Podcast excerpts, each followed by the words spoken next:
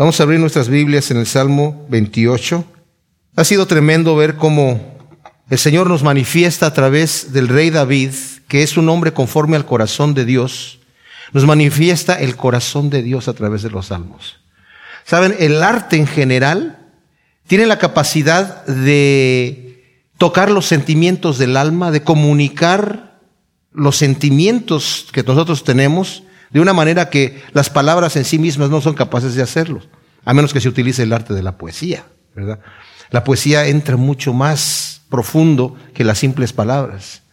La música también ayuda a mover los sentimientos del alma. De hecho, la definición de música en el diccionario de la Real Academia Española es el conjunto de sonidos, de instrumentos o de la voz humana o de unos y, otros juntos para producir ya sea tristeza o ya sea gozo, ¿verdad? Eh, porque tiene esa capacidad, la música en sí misma, aunque sean instrumentos, tiene esa capacidad. Yo cuando he dado conferencias acerca de, de la música como ministerio, hablo acerca de cómo el arte tiene esa capacidad de comunicar. Y la forma en la que David escribe los salmos, lo hace no solamente con música y letras, sino con música y poesía. Entonces es un doble golpe que en realidad la gente que entiende la música hebrea y que entiende la poesía hebrea realmente entendería la sustancia de todo esto que se está diciendo aquí. Como vimos, la poesía eh, hebrea, el arte de la poesía no está en la métrica ni en el ritmo, sino más bien está en el en repetir la misma idea con diferentes palabras. Pero esto lo digo por, por qué motivo? Porque el Señor escogió a un hombre que era conforme a su corazón, dentro del pan perfecto de Dios, conforme a su corazón, para mostrarnos el corazón de Dios de una manera tremenda. Entonces, cuando vemos a David, vemos realmente cómo Dios piensa, cómo Dios siente, porque el mismo Dios dice, ese es un hombre que es conforme a mi corazón. Entonces, escuchen lo que está diciendo, escuchen lo que está cantando, escuchen lo que está profetizando, porque es un profeta también, porque lo está haciendo conforme a mi corazón. Los profetas del Antiguo Testamento, pues obviamente ellos recibían palabra de Dios y tal como la recibían, la daban. Pero en este caso vemos nosotros a un músico que es profeta también, pero que está comunicándonos verdades que yo creo que en muchas ocasiones él mismo no las entendía. Escribía vivencias que él tenía y tal vez utilizaba algo poético sin darse cuenta que al utilizar esa poesía estaba profetizando algo que, él no sabía que iba a suceder. Entonces aquí vemos en muchos de los salmos que hemos visto ya, hemos visto no solamente experiencias que David ha pasado, sino hemos visto impresiones de la figura de Cristo Jesús, profecías acerca de su crucifixión, acerca de su ministerio, acerca del rechazo que tiene de la gente que lo rechaza, del mundo que lo rechaza.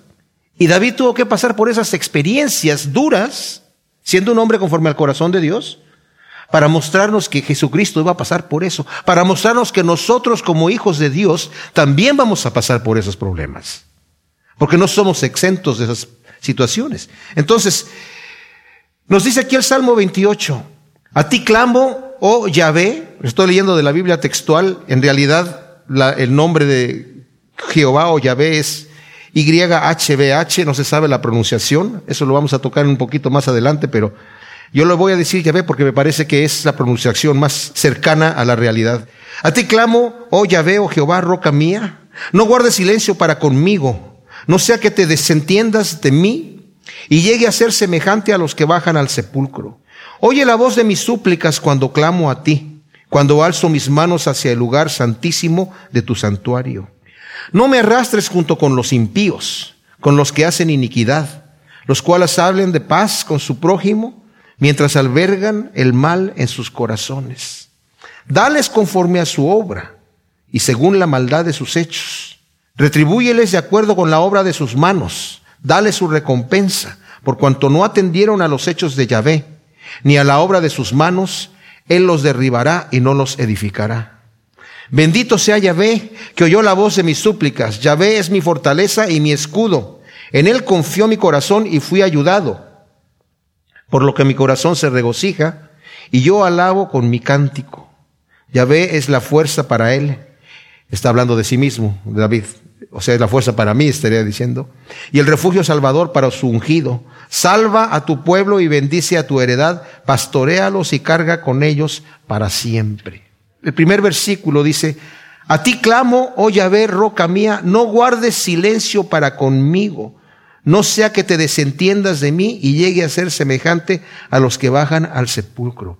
Una, un concepto que tiene David es un concepto que no todos los cristianos tenemos, ojalá lo tuviéramos, que Dios es vida, en Él está la vida. A veces parece que pudiéramos andar como un piloto automático. El Señor quiere que estemos con Él todo el tiempo. Yo sé que tenemos trabajos, tenemos que hacer es que hacer, tenemos situaciones que hacer en donde nos ocupamos nuestra mente y tenemos que estar en lo que estamos haciendo. No podemos estar pensando en Dios así todo el momento, en todo, en todo segundo. Pero hay una grande diferencia entre estar trabajando con Dios, ¿verdad? Sea cual sea el trabajo que yo estoy haciendo, o dejarlo allá y solamente acordarme de Él cuando voy a orar por los alimentos o cuando vengo aquí a la iglesia y abrimos la Biblia y ya estamos hablando de Dios, así, o vamos a orar por una necesidad específica. David era un hombre que aunque tenía muchas cosas que hacer, porque era un rey, siempre estaba en contacto directo con Dios.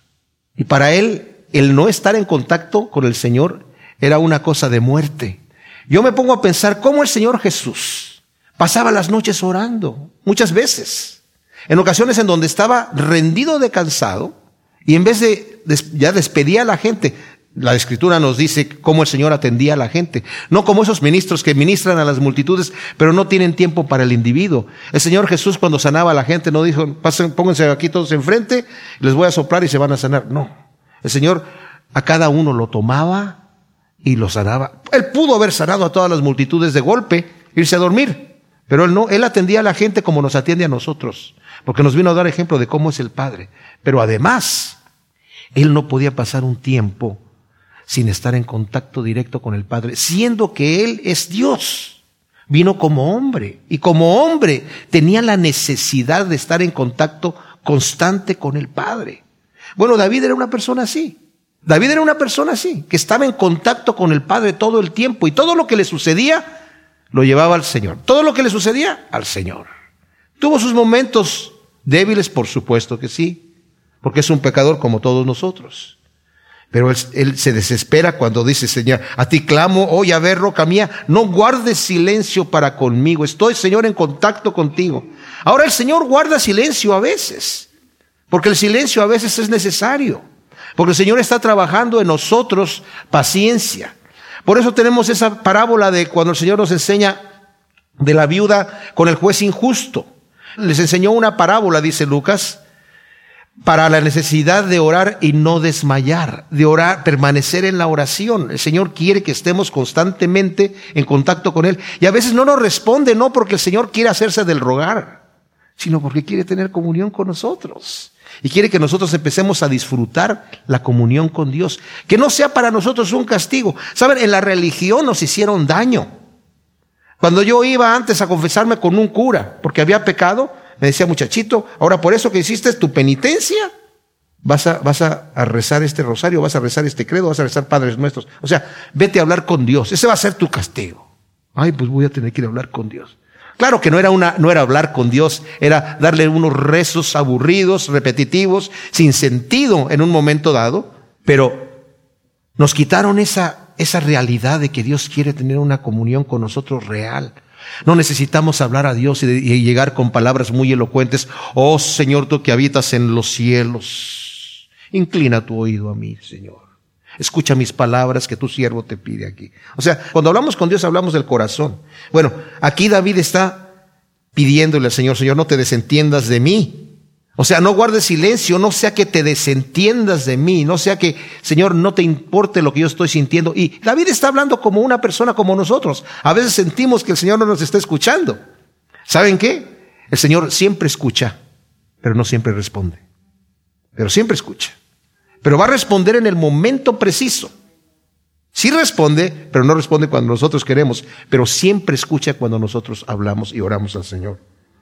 Dice, no sea que te descendiendas de mí y que llegue yo a ser semejante a los que bajan al sepulcro. Oye, o sea, para mí la, es la muerte, Señor, si tú no estás conmigo, yo estoy muerto. No tengo vida.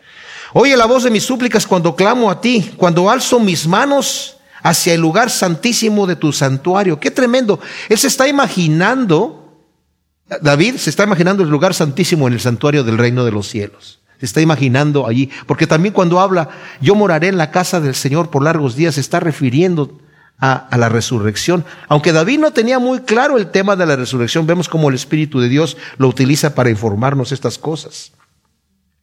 No me arrastres junto con los impíos, con los que hacen iniquidad, los cuales hablan de paz con su prójimo, mientras albergan el mal en sus corazones. Ya nos había dicho antes, en el Salmo eh, 26, y el 27 también, Señor, no, no, me, no me arrastres con los impíos, sino, Señor, no quiero que me tomes en cuenta con ellos, sino que me, me lleves aparte, me tomes aparte.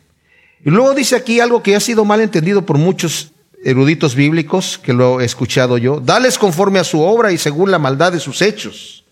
Retribúyeles de acuerdo con la obra de sus manos. Dale su recompensa por cuanto no atendieron a los hechos de Yahvé ni a la obra de sus manos, Él los derribará y no los edificará. Hay quienes dicen, bueno, David para con Él es, Señor, ten misericordia de mí y no tomes en cuenta mis pecados, Señor. Yo clamo a ti, ¿verdad? Y perdóname la, maldad de mis pecados, pero a los enemigos, a eso sí, dales duro, Señor. ¿Verdad? No creo que es lo que está pasando aquí con David. Yo creo que lo que está sucediendo aquí es que David sabe que hay una, todos somos pecadores, mis amados. Pero hay una gran diferencia entre los que son enemigos de Cristo Jesús. Los que son enemigos, los que se han declarado enemigos. Como los fariseos, los saduceos, los herodianos, Pilato, Herodes, toda esa gente que estamos estudiando en el Evangelio de Lucas, llegó el momento en donde ellos se dieron cuenta quién era él, sabían quién era, no lo ignoraban.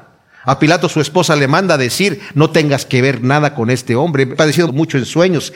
Y él la quería soltar, quería soltar al Señor. Lo quería soltar, pero al final se tornó en enemigo.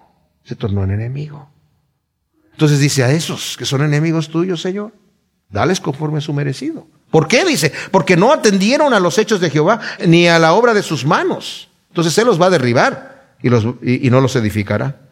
Bendito sea Yahvé que oyó la voz de mis súplicas. Yahvé es mi fortaleza y mi escudo.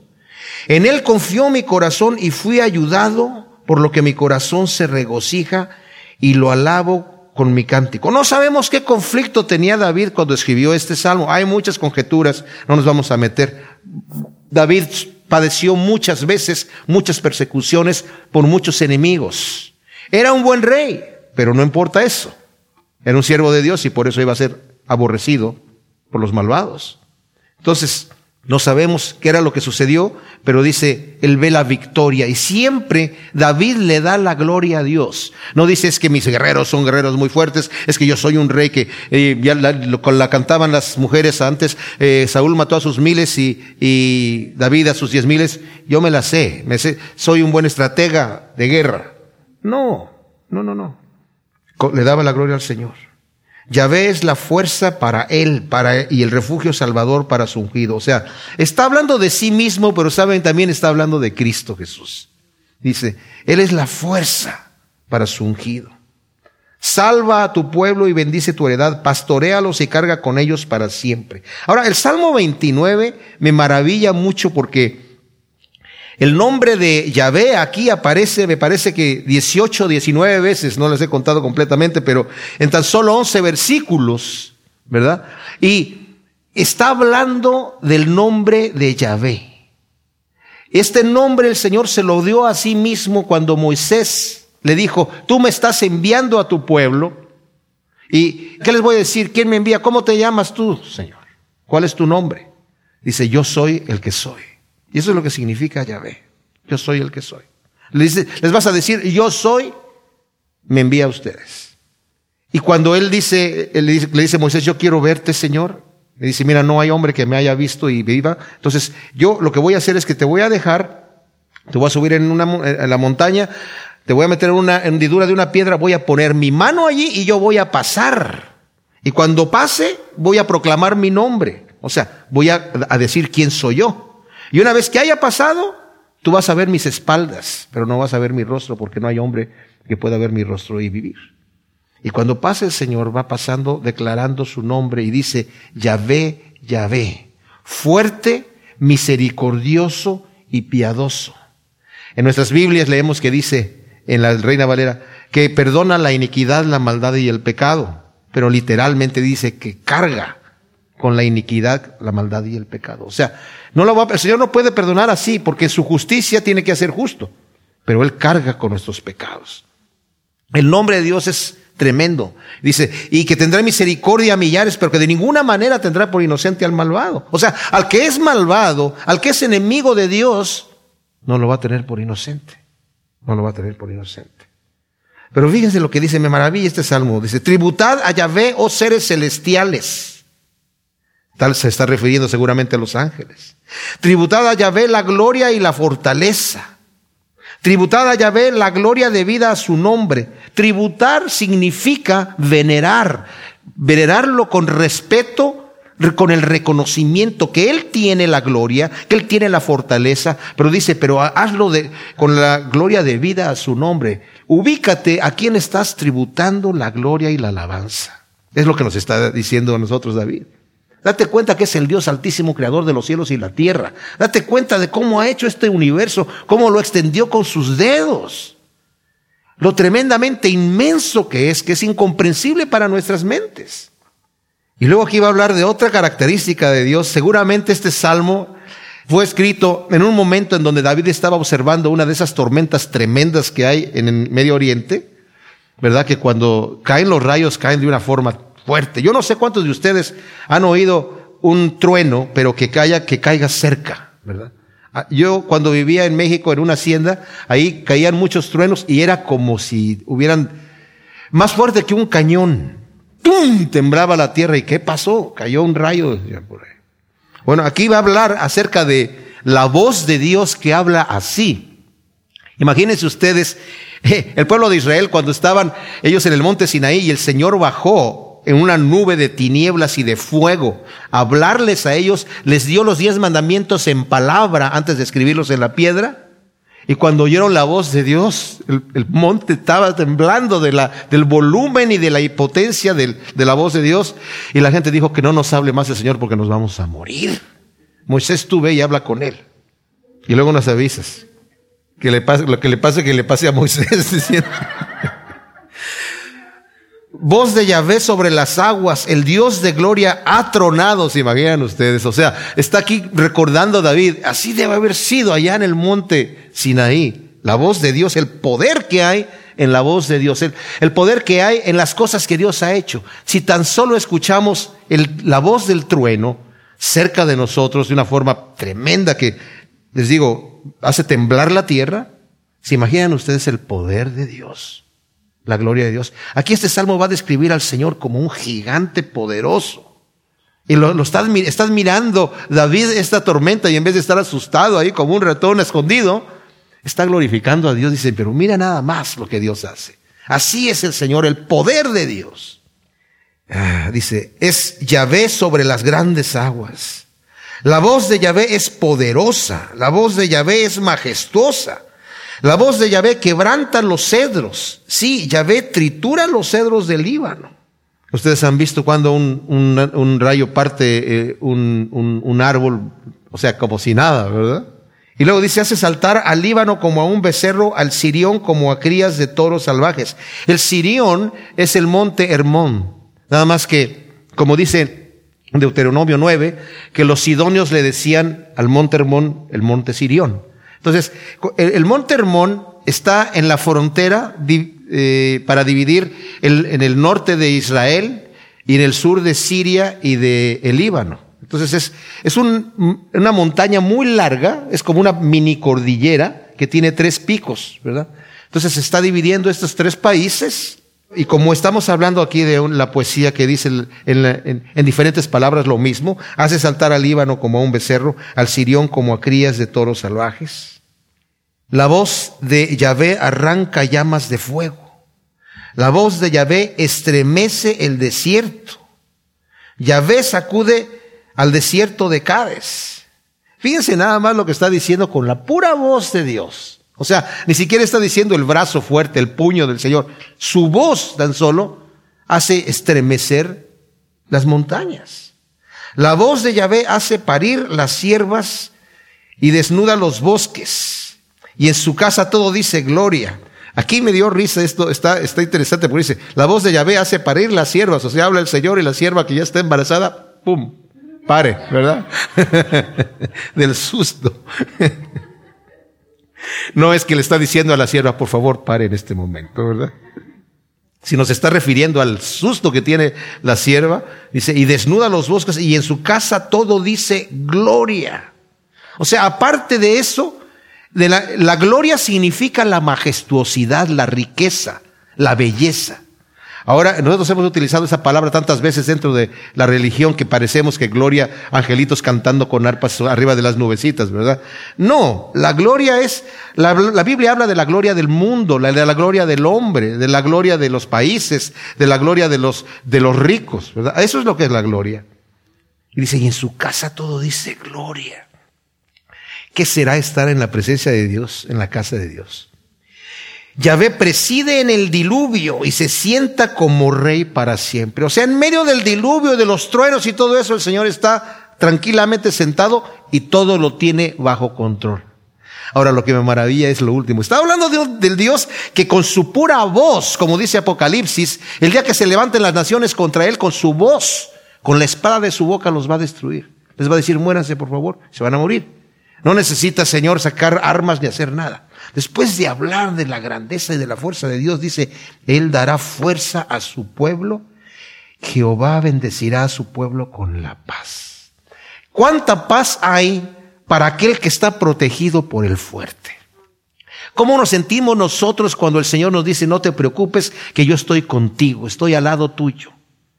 Como dice el Salmo 23, no temeré mal alguno porque tú estarás conmigo. Si Dios es por nosotros, ¿quién contra nosotros? Aunque se levanten multitudes de gente. El Señor ya nos dijo, tranquilo, no te preocupes, ni siquiera temas al que mata el cuerpo, porque sí te van a empezar a querer matar y te van a empezar a perjudicar y probablemente logren destruir tu cuerpo, pero no te preocupes. Tu vida ya es eterna. Tu vida está en las manos de Dios, del fuerte. ¿Y saben qué, mis amados? David se refugia en el Señor todo el tiempo. ¿Por qué? Porque dice, tú eres mi roca, tú eres mi fortaleza. Yo no me refugio en mi ejército, no me refugio en que soy rey, no me, refugio en mi propia fuerza, me refugio en tu fuerza.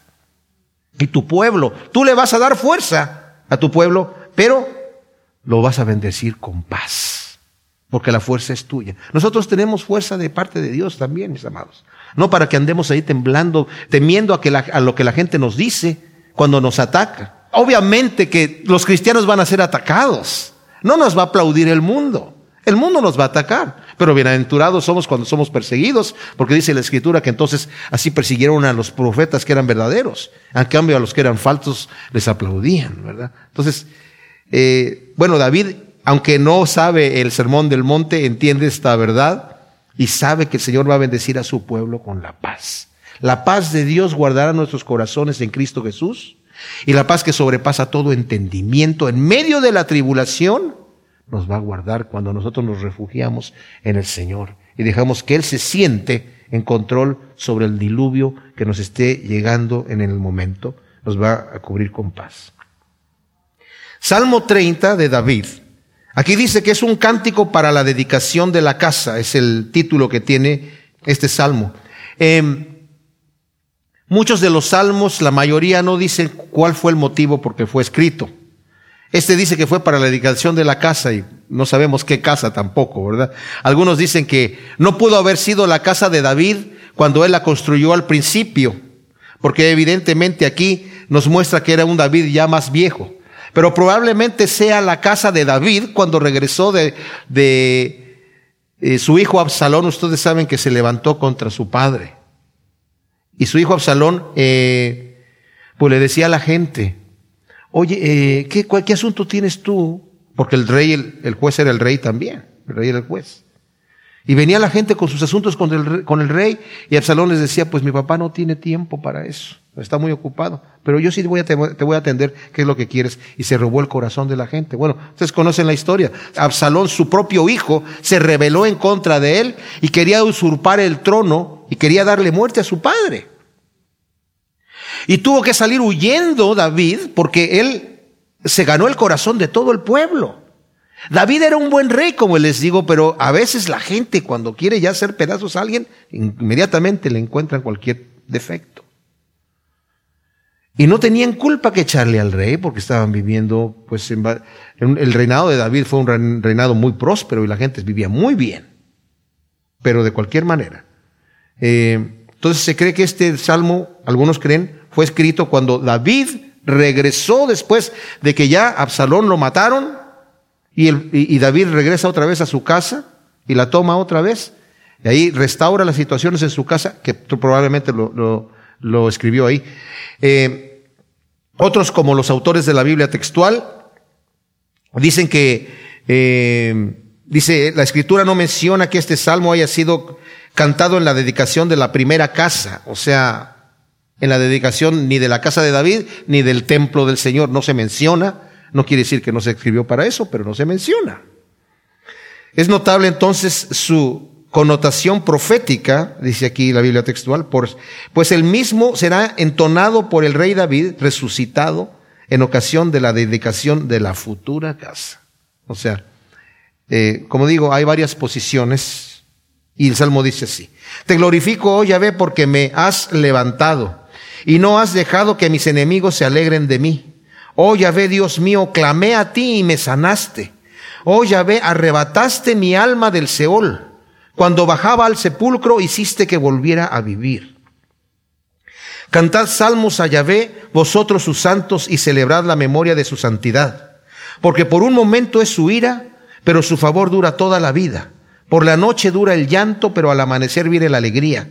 En medio de mi seguridad me decía, no seré conmovido jamás, porque con tu favor, oh Yahvé, me habías afirmado como un monte fuerte. Escondiste tu rostro, fui turbado. A ti clamé, oh Yahvé, a Adonai dirigí mi súplica. ¿Qué provecho hay en mi muerte cuando baje a la sepultura? ¿Te alabará el polvo? ¿Anunciará tu verdad? Escucha, oh Yahvé, y ten piedad de mí. Oh Yahvé, sé tú mi ayudador. Cambiaste mi lamento en baile Desataste mi silicio y me vestiste de alegría, para que mi lengua entone salmos y no calle más. Oh ve Dios mío, te alabaré para siempre. Wow, qué tremendo salmo. Ahora, otro motivo por el cual pudo haber sido escrito este salmo, pienso yo, y también otros eh, eruditos bíblicos, es cuando David, ya en su vejez, después de que pasó lo de Absalón, ya llegó a su casa, su reino fue establecido nuevamente, le costó trabajo restablecer el reino y volverse a ganar a todo el pueblo de Israel, porque ya estaban divididos otra vez, se los vuelve a ganar David y está firme. Y en ese momento tiene mucha confianza de su reinado, tiene mucha confianza en su ejército y manda hacer un censo. Ahora nos dice, por ejemplo, aquí Crónicas, primera de Crónicas, capítulo 21, dice, entonces Satán se levantó contra Israel e incitó a David a hacer un censo de Israel. Segunda de Samuel, eh, capítulo 23, dice que Dios, la ira de Dios se levantó contra Israel e incitó a David a hacer un censo. Bueno, utilizó a Satanás, obviamente. No hay contradicción en las dos eh, narrativas, ¿verdad? Que es la misma narrativa. Eh, ¿Por qué se le incitó, se levantó la ira contra Israel? Seguramente porque Israel, el pueblo de Israel estaba pecando. El Señor no hace nada gratis así nada más por hacer. Siempre tiene un propósito, o muchos propósitos en lo que está haciendo. Hacer un censo. Y dijo David a Joab, y a los príncipes del pueblo, id y hacer un censo en Israel desde Berseba hasta Dan. O sea, en todo el territorio. Dan estaba al norte, Berseba estaba al sur. Y traedme el resultado para que yo sepa el número de ellos. Ahora fíjense lo que le responde Joab, el capitán del ejército, que no era un hombre piadoso, era un asesino realmente. Y Joab le dijo, añada Yahvé a su pueblo cien veces más, rey, señor mío, ¿no son todos estos siervos de mi señor? ¿Para qué procura esto mi Señor que será para pecado a Israel? Pero la palabra del rey prevaleció sobre la de Joab, por lo cual Joab salió y recorrió a todo Israel y volvió a Jerusalén. Ahora, después de que ya sacan el conteo de la gente, viene el profeta Gad delante de David y le dice, el Señor le dice, ve y habla a David y dile, así dice ve, tres cosas te propongo, escoge una de ellas para que yo te haga. O sea, te voy a castigar, David, por lo que acabas de hacer, por el pecado. Ahora vamos a explicar el pecado en un momento más. Pero le dice, te voy a dar tres cosas para que escojas. Eh, ¿Tres años de hambre? ¿O tres meses de derrotas delante de tus enemigos y que la espada de tus adversarios, de tus adversarios te alcance? ¿O tres días de la espada de Yahvé? Esto es, la peste en la tierra del ángel de Yahvé haciendo estragos hasta los confines de Israel. Mira pues que responderé al que me envió. Y respondió David a Gad y dijo, estoy en gran manera en angustia, pero caiga ahora yo en mano de Yahvé, porque muchas son sus misericordias, y no caiga en mano de hombres. Y viene la peste por tres días.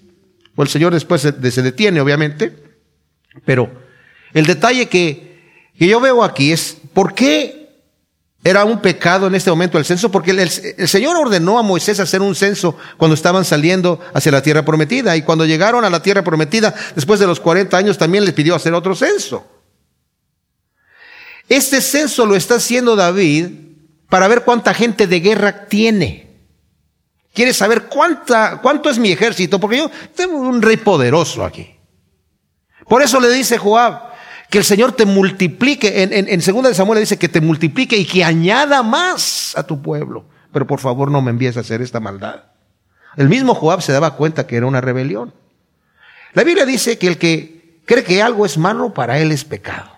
Si tú estás así diciendo, y si toco este púlpito por la esquina, no lo debo de tocar, pero si nadie me está viendo, lo toco, ya es pecado, porque en tu corazón crees que está mal hecho, y aún así vas y lo haces. En sí mismo nada está mal, dice la Biblia, pero el que cree que para, para él está mal hecho, está mal hecho. ¿Verdad? Entonces, algunos piensan que este salmo se escribió después de este, de este, de tener este problema cuando David estaba orando acerca de esta situación. Ahora, obviamente que podemos nosotros entender, mis amados, que este salmo no lo escribe como algunos otros eruditos piensan. Hay, hay dos posiciones. Una, que lo escribió cuando estaba pasando por el conflicto anticipando la liberación de Dios, y la otra que después de haber pasado por el conflicto recibió la liberación de Dios y escribió el Salmo. Yo me postulo para la segunda posición, obviamente, por lo descriptivo que está aquí el Salmo. Te glorifico, Yahvé, porque me has levantado y no has dejado que mis enemigos se alegren de mí. Esto bien puede haberse aplicado a lo de Absalón, obviamente. Oh Yahvé, Dios mío, clamé a ti y me sanaste. Oh Yahvé, arrebataste mi alma del Seol cuando bajaba al sepulcro, hiciste que volviera a vivir. Como dije, podemos poner muchas de las situaciones que David haber escrito este salmo, pero puede haber sido otra más, ¿verdad? Y simplemente que el Señor causó una enfermedad en David. Fíjense, esto es interesante. Hay gente que cree que todos debemos estar sanos. Y el que está enfermo es porque no tiene fe en Dios. No. La Biblia no enseña eso. La Biblia dice que el Señor sí sanó a toda la gente. Era necesario que lo hiciera porque estaba demostrando que él era el Mesías. Si no me creen por mis palabras, dijo él, crean a las obras que hago. Pero ni siquiera los apóstoles. El apóstol Pablo dice que él tenía todos los dones. Tenía tal don de sanidad que la gente se llevaba eh, las cintas que él se ponía para recoger el sudor cuando trabajaba. La gente se las llevaba para para sanarse, ponérselas donde le doliera para que se sanara. Y funcionaba. Pero dice, dejé a, Trófimo enfermo en Mileto. ¿Por qué lo dejaste enfermo, Pablo? ¿Por qué no oraste por él? Seguramente se oró, pero el Señor no lo quiso sanar. A Timoteo le dice, por causa de tus enfermedades ya no tomes agua, usa un poco de vino. Pues porque no oras por él, Pablo. Si tienes el don de sanidad, hacia distancia con la fe del centurión, ¿verdad? Pero no, ¿Por qué? Porque, porque el Señor tiene sus motivos. Pablo mismo tenía un aguijón en la carne que se cree que era una enfermedad, tal vez en los ojos. Y eso porque dice, mirad con cuán grandes letras os escribo. Y siempre tenía gente que estaba escribiendo sus cartas, él no las escribía. Pero en cierta ocasión, con mi puño y letra estoy escribiendo con grandes letras porque tal vez no veía muy bien. No sabemos, son conjeturas, pero sabemos que tenía un aguijón en la carne que el Señor no le quiso quitar. Le dijo, no te conviene, Pablo porque te vas a envanecer. Bueno, ¿saben ustedes que aquí David está enfermo porque el Señor está tratando con él? El Señor al que ama disciplina. Dice Hebreos en el capítulo 11, cuando nos está hablando acerca de la disciplina del Señor, que debemos estar con gozo cuando estamos pasando por esa disciplina. En el capítulo 11, es verdad que ninguna disciplina al presente parece ser causa de gozo. Qué honestidad vemos aquí en el escritor de Hebreos. Ciertamente, ninguna disciplina, aunque es para un beneficio nuestro. Anteriormente acá había dicho ya que Dios a sus hijos los disciplina. La palabra disciplina viene de la palabra discípulo. Eh, no es para castigar, es para disciplinar, es para enseñarnos el camino, para llevarnos por el camino correcto. Es verdad que ninguna disciplina al presente parece ser causa de gozo, al principio no, sino de tristeza. Pero más tarde da fruto apacible de justicia a los que por ella han sido ejercitados. Por eso dice este salmo, tú has cambiado mi lamento en baile, ¿verdad? He estado afligido, he estado enfermo y de repente viene la paz, Señor. Y qué hermoso es cuando ya pasamos nosotros por la aflicción, ¿verdad? En segunda de Corintios, capítulo 7, versículo 10 me parece, Dice, porque la tristeza que es según Dios causa arrepentimiento para salvación, sin remordimiento. O sea, la tristeza que es para, según Dios, causa arrepentimiento para salvación. Y no hay ningún remordimiento ahí. Pero la tristeza del mundo produce muerte. Entonces dice, gracias Señor, que no clamé a ti y me sanaste, oh Jehová, arrebataste mi alma del Seol. Cuando bajaba al sepulcro, hiciste que volviera a vivir. O sea, yo ya me sentía morir, Señor. Yo ya me sentía del otro lado. Ya sentía que no me estabas escuchando, pero me hiciste vivir. Saben, mis amados, yo creo que cuando sentimos que estamos más alejados de Dios por cuanto consideramos nuestros pecados, y eso puede ser una trampa del enemigo, que lleguemos a considerarnos tan pecadores, ya sé por qué Dios no me está escuchando. Ya me doy cuenta por qué no me está respondiendo. Estamos orando, Señor, dame de tu paz y lléname de tu Espíritu Santo, Señor, quítame este, este dolor de la angustia, porque he pecado, Señor, límpiame, Señor, límpiame. Y no sentimos en el momento esa, ese gozo de Dios en el momento. Nos sentimos más miserables. Pero yo les digo una cosa, porque yo he pasado por experiencias así. Largas noches de oración, mis amados. En serio, horas. Pero ciertamente llega el momento donde el Señor me llena de su Espíritu Santo y cuando ese momento llega, llega una paz que sobrepasa todo entendimiento. Y uno siente, Señor, me arrebataste del sepulcro. Me volviste a hacer vivir. Me pusiste sobre la roca, sentí tu abrazo, sentí tu consuelo. Ahora las escrituras sí tienen sentido para mí. Ahora lo que estoy leyendo me llena. Antes estaba todo seco. El Señor nos permite pasar por estas cosas. Y ahora vamos a ver por qué. Fíjense que lo vamos a ver aquí, nos lo va a decir también.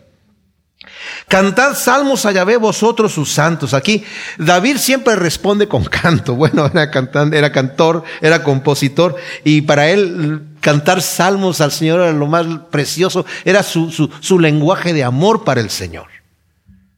Y celebrar la memoria de su santidad. Qué hermoso es esto. La memoria de su santidad. Saben, yo me maravillo cuando medito en el Señor, en su santidad, en que Él es apartado de toda maldad. Lo hermoso que es eso. Lo hermoso que es eso. Cuando decimos, venga a tu reino, a veces lo decimos, sí, Padre nuestro que estás en los cielos, santificado sea tu nombre, venga a tu reino, hace tu voluntad. Pero venga a tu reino. ¿Se imaginan ustedes el reino del Señor? Un reino de armonía, de paz, de amor, de gozo. El Señor no quiere que estemos con caras largas. Regocijaos en el Señor siempre. Y otra vez digo, dice Pablo, regocijaos. El gozo del Señor es nuestra fortaleza, dijo Esdras a la gente. ¿Por qué? Porque si no tenemos el gozo del Señor, no tenemos nada. No tenemos nada. Y Dios no quiere que estemos así. Cantad salmos y celebrad la memoria de su santidad, porque por un momento es su ira, pero su favor dura toda la vida. Por la noche dura el llanto, pero al amanecer viene la alegría. Fíjense, por un momento es su ira. El Señor, cuando está irado con nosotros, porque somos desobedientes, el Señor nos corrige. Y como dice allí en Hebreos capítulo 12, si el Señor te corrige es porque eres hijo. Si no te corrige, entonces eres bastardo y no hijo. Eres ilegítimo. Pero si se está corrigiendo el Señor, agradecele que te está corrigiendo. Agradece cuando pasas esas noches duras. Agradece cuando estás llorando al Señor esas lágrimas que estás derramando delante del Señor. Agradece que el Señor a veces se aparta de ti para mostrarte quién eres tú, a como lo va a decir aquí.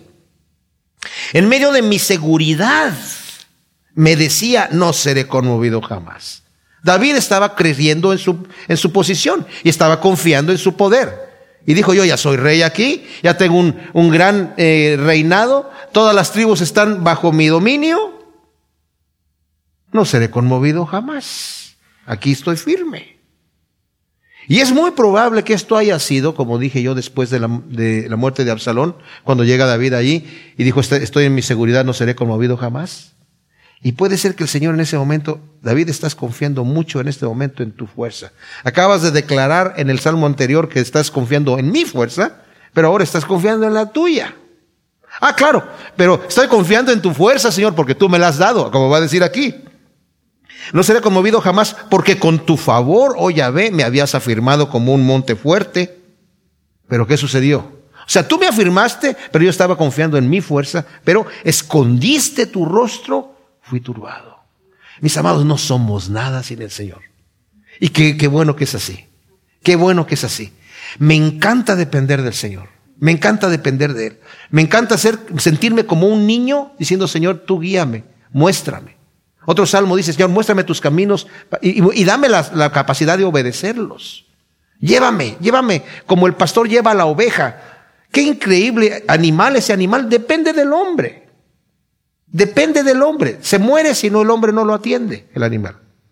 Nosotros somos ovejas. Como dice el versículo 9 del, del, Salmo 28 que leímos anteriormente, salva a tu pueblo y bendice a tu heredad, pastorealos y carga con ellos para siempre. Qué hermoso es eso. Cuando dejamos que Señor, Señor, aquí estoy, pastoreame, y cuando no puedo caminar, Señor, cárgame. Cuando me descarríes, Señor, yo ya sé que tú eres el pastor que deja las otras ahí y me va a salir a buscar. Mis amados, tenemos un pastor hermosísimo que nos ama con un amor por el cual dio su vida por nosotros. Qué bendición tan grande. Dije, no seré conmovido porque con tu favor me has afirmado como un monte fuerte, pero escondiste tu rostro y fui turbado. Pero a ti clamé, oh Yahvé, a Adonai dirigí mi súplica, diciendo, ¿qué provecho hay en mi muerte, Señor, cuando baje a la sepultura?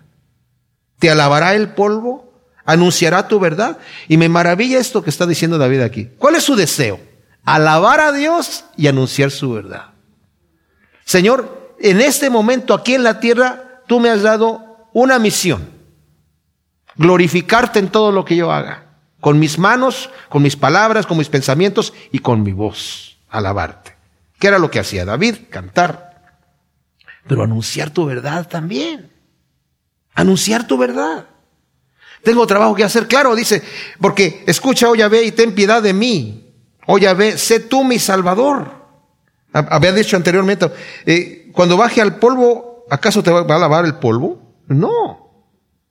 Escucha, oh ve y ten piedad de mí. Oh ve, sé tú mi ayudador.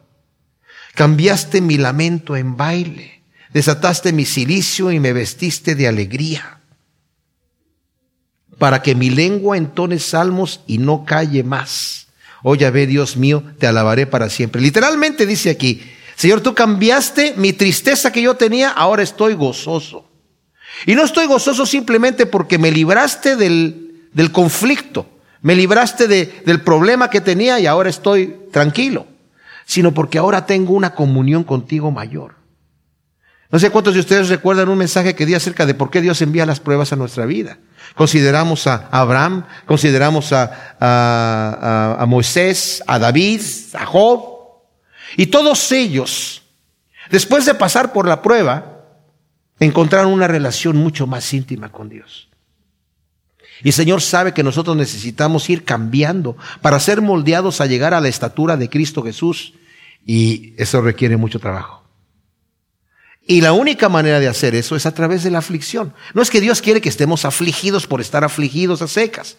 De ahí viene el falso concepto del ascetismo y del monasterio, el golpe de pecho, caminar de rodillas. No, Señor. El Señor no quiere que suframos por sufrir. El sufrimiento que vamos a sufrir generalmente es porque nuestra carne quiere lo suyo y no quiere quebrantarse delante de Dios. Y el Señor tiene que quebrantarla. Aquí está quebrantando la carne de David. Porque David dijo, aquí yo, nadie me mueve. Aquí yo estoy firme. Señor, tú me afirmaste, pero yo ya estoy firme aquí. Hermanos, dependemos del Señor, mis amados, todo el tiempo. Por mucho que hayamos avanzado en el camino y por mucho que hayamos subido de gloria en gloria, debemos seguir dependiendo de Dios eternamente, porque no podemos caminar por nuestras propias fuerzas. Cambiaste mi lamento en baile, desataste mi silicio, me vestiste de alegría. O sea, me, llevaste a una relación mucho más íntima contigo. De manera que ahora, Señor, estoy feliz, ¿verdad? Al amanecer ha venido la alegría y tu favor dura toda la vida, aunque tu ira fue por un momento. Y luego dice, para que mi lengua, literalmente la palabra es para que mi gloria entone salmos y no calle más. ¿Por qué dice gloria David? Porque David decía, bueno, era el dulce cantor de Israel, él cantaba bien. Por eso se lo llevaron a Saúl cuando Saúl estaba siendo oprimido por un espíritu, le dijeron, hay un joven que canta tremendamente bien y vive en Belén. Bueno, tráiganlo. O sea, por eso llegó David allí a la corte del rey Saúl. Y por eso dice, para que mi gloria, Señor, esa voz que tú me has dado, ese talento que tú me has dado para escribir canciones y para salmos a ti, Señor, para que cante, entone salmos y no calle más. Quiere decir, estuve callado, Señor, porque estaba angustiado. Pero yo quiero alabarte, Señor. Me vestiste de alegría para tu propia gloria también, Señor. Oh Yahvé, Dios mío, te alabaré para siempre. Ese debe ser nuestro deseo también, ¿verdad? Si el Señor, ciertamente te damos a ti toda la honra y toda la gloria porque nos has amado con un amor infinito. Gracias, Padre, por tu palabra. Te alabamos y te glorificamos, Señor, porque tú eres bueno con nosotros. Y ciertamente queremos glorificarte con nuestra vida y con nuestra lengua, Señor. Llévanos de tu mano. Tú eres nuestro pastor y nada nos faltará, Señor. Y nuestra meta es que en la casa de Yahvé moraré por largos días. Gracias, Señor, por las promesas que nos has dado, la herencia y el llamado. En el nombre de Cristo Jesús. Amén.